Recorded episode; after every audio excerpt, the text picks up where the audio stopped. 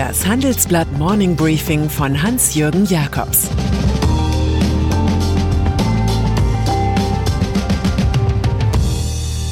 Guten Morgen allerseits. Heute ist Montag, der 17. August, und das sind unsere Themen. Reisewarnung für Spanien, Testchaos in Bayern, deutsche Panzer für Ägypten.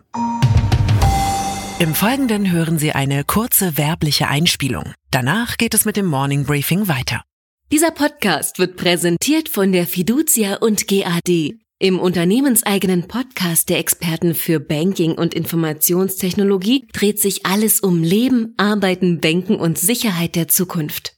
Von Transformation über Blockchain bis hin zu KI spricht Sarah Ochs mit ihren Gästen über die Trends von morgen und übermorgen. Der Podcast ist auf allen gängigen Streaming-Plattformen verfügbar. Weitere Informationen und den Link zum Podcast gibt es in den Show Notes. Corona im Urlaub. Für wen wird es die nächste Reisewarnung geben? Mitten im Sommerferienzyklus droht ein touristisches Land nach dem anderen auszufallen. Den Anfang machte am Wochenende ein Verdikt des Auswärtigen Amts gegen Spanien inklusive der Balearen. Auf Mallorca ist daraufhin so etwas wie der Fremdenverkehrsnotstand ausgebrochen. Ins Zentrum der Betrachtung rücken auch Kroatien und vor allem unser Nachbarland Frankreich. Dort wurden am Samstag 3310 neue Infektionsfälle registriert. Der kritische Wert für Paris, ermittelt vom Robert Koch Institut, ist überschritten. Gesundheitsminister Jens Spahn warnt, dass es in Deutschland mehr Ansteckungen durch Reiserückkehrer gebe aber auch lokale Ausbrüche, die meist mit Feierlichkeiten zusammenhingen, bereiteten Sorgen. Niemand wäre über neue Regeln und Grenzen für solche Events überrascht. Positive ohne Namen. Den eigenen Corona-Test-Flop kann das Bundesland Bayern entgegen aller Ankündigungen nur unvollständig korrigieren. Am Mittwoch hatte die Regierung zunächst zugeben müssen, dass 44.000 Heimkehrer nach vielen Tagen immer noch kein Testergebnis erhalten hatten. Darunter waren mehr als 900 Infizierte. Nun stellt sich heraus, dass 46 der positiv Getesteten wohl nie mehr aufzufinden sein werden. Offenbar fehlen hier zum Test die Identitätsnachweise. Man arbeite unter Hochdruck an dem Problem, erklärt die ablösereif wirkende Gesundheitsministerin Melanie Hummel von der CSU. Im Zeugnis stünde, sie hat sich nach besten Kräften bemüht und es trotzdem nicht geschafft. Grüne wollen Kanzler. In ihrer stupenden Autosuggestion der letzten Tage wirkt die SPD, als schrieben wir 1997 und als werde Olaf Scholz in einem Jahr der neue Gerhard Schröder sein. Die Verhältnisse rückt jetzt Robert Habeck zurecht. Dessen Grüne liegen in Umfragen mit 20 Prozent immer noch um einige Punkte vor den Sozialdemokraten. Also gab der kommunikativ wiederholt mit Schusslichkeiten aufgefallene grüne Parteichef im ARD-Sommerinterview den großen Zampano, der die Union stürzen will. Niemand kämpft um Platz zwei, der Zweiter ist. Wir kämpfen um die Führung im Land. Auf die naheliegende Frage, wer von den ambitionierten Grünen als Kanzlerkandidat antreten wird, spielt Habeck erkennbar auf Zeit.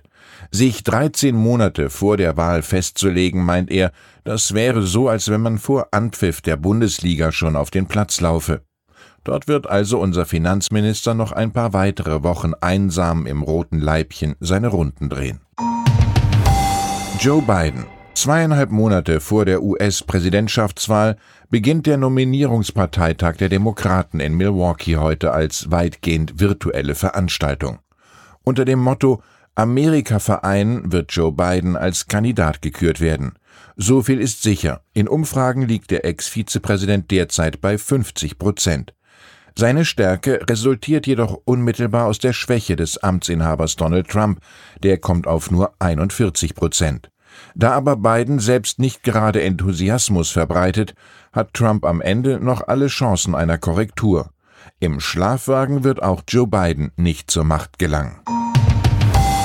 Aufruhr in Belarus. Wenn es nach den symbolischen Bildern geht, ist die Lage in Belarus eindeutig.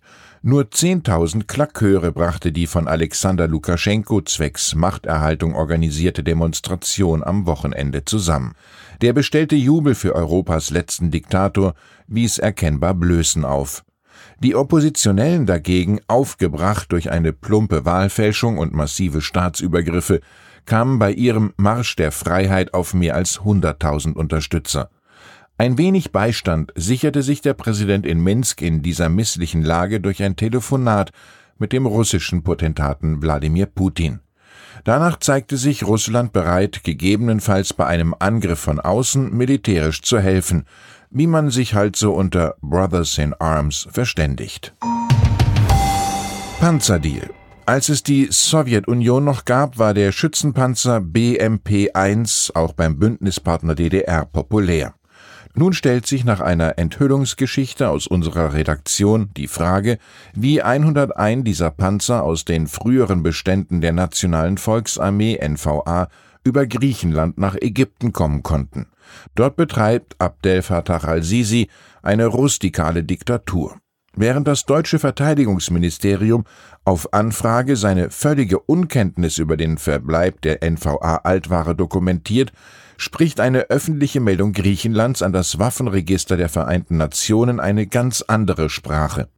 Danach läge bei den 101 Panzern ein Export Sale under Transnational Agreement vor. Schon in der Vergangenheit übrigens hat die Bundesregierung dem NATO-Partner in Athen den Weiterverkauf von BMP-1-Panzern generös erlaubt. Wirtschaft schöpft Hoffnung. Wenn die Nacht am dunkelsten ist, naht mit Gewissheit die Morgendämmerung. So verbreitet Merckchef Stefan Oschmann vorsichtigen Optimismus. Corona habe uns vor allem im April und Mai schwer getroffen, im Juni haben wir aber schon wieder ganz andere Daten gesehen, sagt er. Infineon, RWE und Deutsche Telekom hoben sogar die Jahresprognosen an. Die Rückschau fällt allerdings sehr grau aus. Vor Steuern, Zinsen und einmaligen Rückstellungen verdienten die 30 DAX-Konzerne im ersten Halbjahr exakt 45,6 Prozent weniger als im Vorjahr. Das Umsatzminus lag bei 13 Prozent, wie mein Kollege Ulf Sommer berechnet hat. Vor allzu großer Euphorie sei deshalb gewarnt. Das Licht am Ende des Tunnels, das kann manchmal auch nur die Frontbeleuchtung des entgegenkommenden Zuges sein.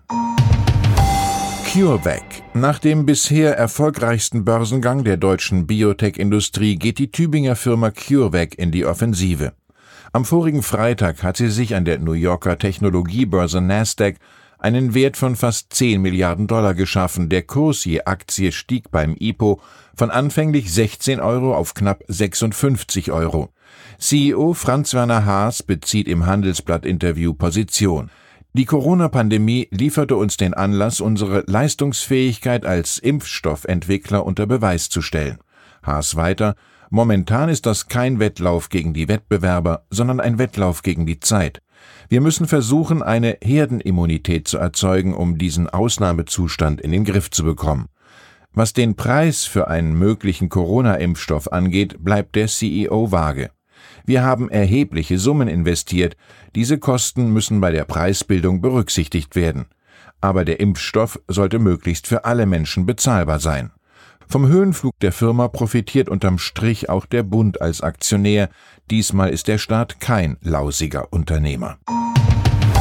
Knorrs Paprikasauce und dann ist da noch die alterprobte Lebensmittelmarke Knorr, deren Suppen einst Franz Beckenbauer demonstrativ im TV-Spot schlürfte, Kraft auf den Teller, Knorr auf den Tisch. In heutigen Zeiten geht es nicht um werbetechnisch kaiserliche Auftritte, sondern um politisch korrektes Verhalten. Deshalb macht der Knorr-Mutterkonzern Unilever nun aus der hauseigenen Zigeunersoße eine Paprikasauce ungarischer Art. Dabei muss man wissen, dass Sinti und Roma unter dem ungarischen Viktator Orban noch mehr diskriminiert werden als früher. Dabei macht der insgesamt wachsende Antiziganismus in Deutschland und Europa dem Zentralrat der Sinti und Roma große Sorgen und weniger, ob noch jemand Zigeunerschnitzel auf der Speisekarte hat. Ich wünsche Ihnen einen guten Start in die Woche. Es grüßt Sie herzlich Ihr Hans-Jürgen Jakobs.